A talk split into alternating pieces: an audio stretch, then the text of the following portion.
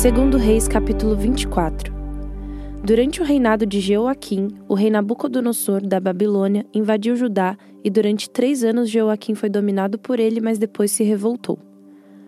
Para destruir Judá, o Senhor Deus fez conforme tinha dito pelos seus servos, os profetas, isto é, ele mandou contra Joaquim bandos armados de babilônios, sírios, moabitas e amonitas.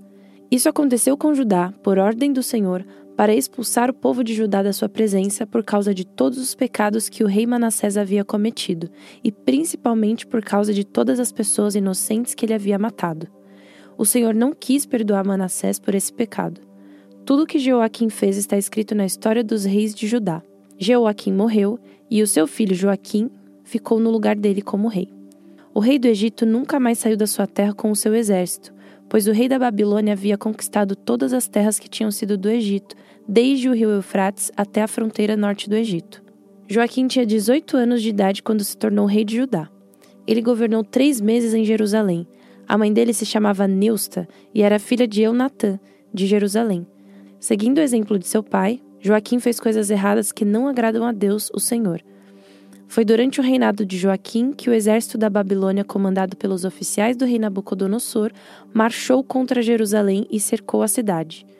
Enquanto a cidade estava cercada, o próprio rei Nabucodonosor foi até lá e o rei Joaquim, a sua mãe, os seus filhos, os seus oficiais e os funcionários do palácio se entregaram aos babilônios.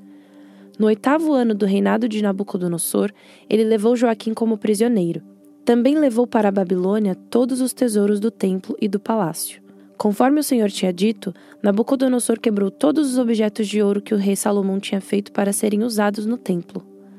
Nabucodonosor levou como prisioneiros toda a gente de Jerusalém, todos os príncipes e todos os cidadãos mais importantes, dez mil pessoas ao todo. Levou também todos os artesãos, incluindo os ferreiros. Ficaram em Judá somente as pessoas mais pobres. Nabucodonosor levou Joaquim para a Babilônia como prisioneiro, junto com a mãe dele, as suas esposas, os seus oficiais e as pessoas mais importantes de Judá. Nabucodonosor mandou todos os homens importantes para a Babilônia, sete mil ao todo, e mil artesãos, incluindo os ferreiros, todos eles treinados para lutar na guerra. Nabucodonosor colocou Matanias, o tio de Joaquim, como rei de Judá e mudou o nome dele para Zedequias. Zedequias tinha 21 anos de idade quando se tornou rei de Judá. Ele governou 11 anos em Jerusalém. A mãe dele se chamava Amutal e era filha de Jeremias, da cidade de Libna. O rei Zedequias fez coisas erradas que não agradam a Deus, o Senhor, como o rei Joaquim havia feito. O Senhor ficou tão irado contra o povo de Jerusalém e de Judá que os afastou da sua presença. Abacuque capítulo 1 Esta é a mensagem que Deus, por meio de uma visão, deu a Abacuque. Ó Senhor Deus, até quando clamarei pedindo ajuda e tu não me atenderás? Até quando gritarei violência e tu não nos salvarás? Por que me fazes ver tanta maldade? Por que toleras a injustiça? Estou cercado de destruição e violência, há brigas e lutas por toda a parte. Por isso ninguém obedece à lei e a justiça nunca vence. Os maus levam vantagem sobre os bons e a justiça é torcida. O Senhor diz ao seu povo: Olhem as nações em volta de vocês e fiquem admirados e assustados. Pois o que vou fazer agora é uma coisa em que vocês não acreditariam, mesmo que alguém contasse. Estou atiçando os babilônios, aquele povo cruel e violento, sempre pronto a marchar pelo mundo inteiro a fim de conquistar as terras dos outros. Eles espalham o medo e o terror e fazem valer as suas próprias ordens e leis. Os seus cavalos são mais rápidos do que os leopardos, são mais ferozes do que os lobos do deserto. Os seus cavaleiros avançam montados. Eles vêm correndo de longe, rápidos como a águia, quando se joga sobre o animal que ele está caçando. Os soldados avançam ansiosos para conquistar. Conforme avançam, vão espalhando o terror. Os seus prisioneiros são muitos.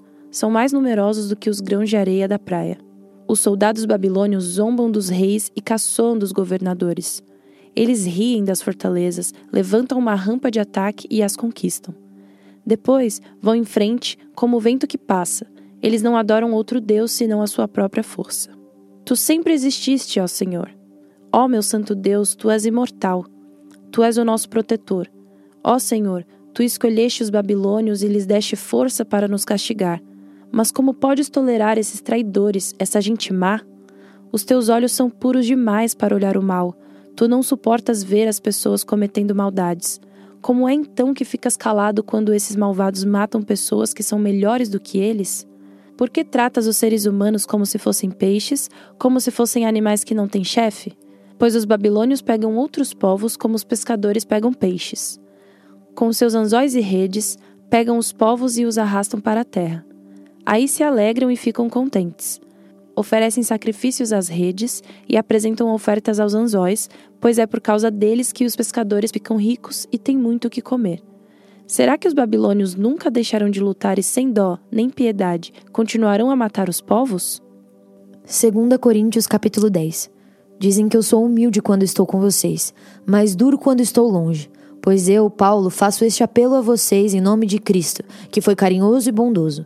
Quando eu for aí, não me obriguem a ser duro, pois eu tenho certeza de que posso agir com dureza contra os que afirmam que fazemos as coisas por motivos humanos.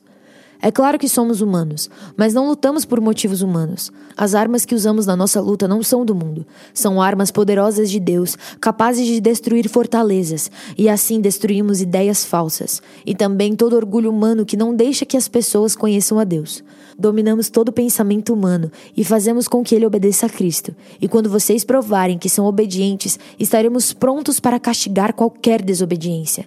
Vocês julgam as coisas pela aparência. Se uma pessoa tem certeza de que pertence a Cristo, deve pensar de novo a respeito disso, pois nós também pertencemos a Cristo, tanto quanto essa pessoa. O Senhor Jesus me deu autoridade sobre vocês, não para destruí-los, mas para fazê-los crescer espiritualmente.